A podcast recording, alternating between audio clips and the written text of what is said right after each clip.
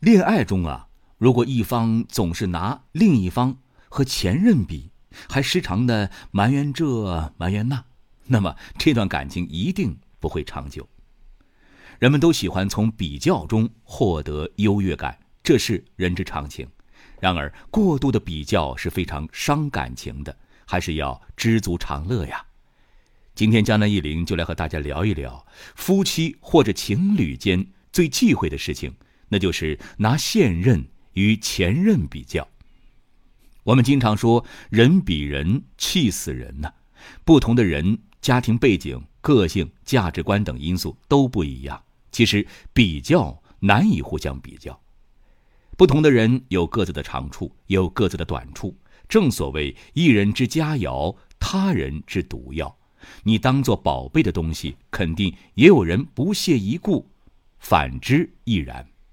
不过，即便我们知道这个道理，平时还是会自觉不自觉的有所比较，这是人之常情。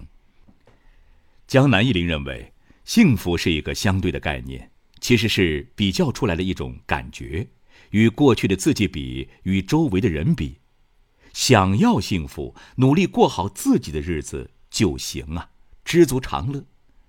在网上呢，我们常看到一个经典的测试题，有两种情形让你选择：第一种情形是你年薪十万，而你周围的亲朋好友以及同学大多数年薪五万。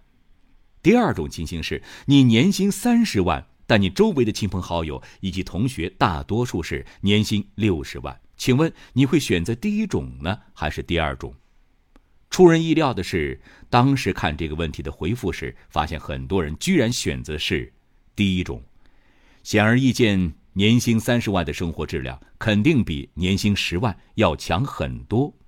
为什么很多人选择年薪十万呢？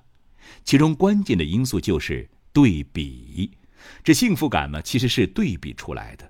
虽然很多时候我们没有意识到这一点，我们经常说“比上不足，比下有余”，其实也是这种心理的反应。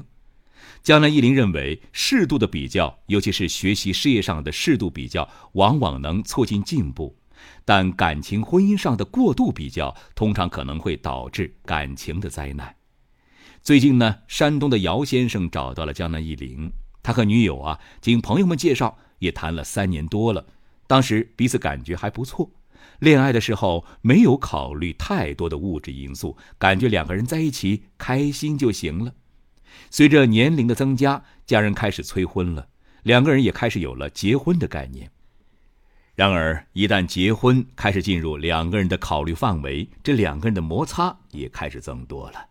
女友经常会抱怨一些事情，不知道为什么，姚先生发现这女友啊，动不动就拿他与他的前男友比较，这让他很恼火。姚先生去年为了上班方便，买了一辆几万的国产车，两个人以前开着到处玩吧也没有问题。最近女友开始抱怨这车不好，不如她前男友的奥迪坐着舒服。三月中旬的时候，女友过生日，姚先生特意从网上买了几支口红作为礼物送给女友。本来以为女友会很开心，没想到女友依旧在抱怨。她说前男友在她生日的时候送她的是 iPhone 手机，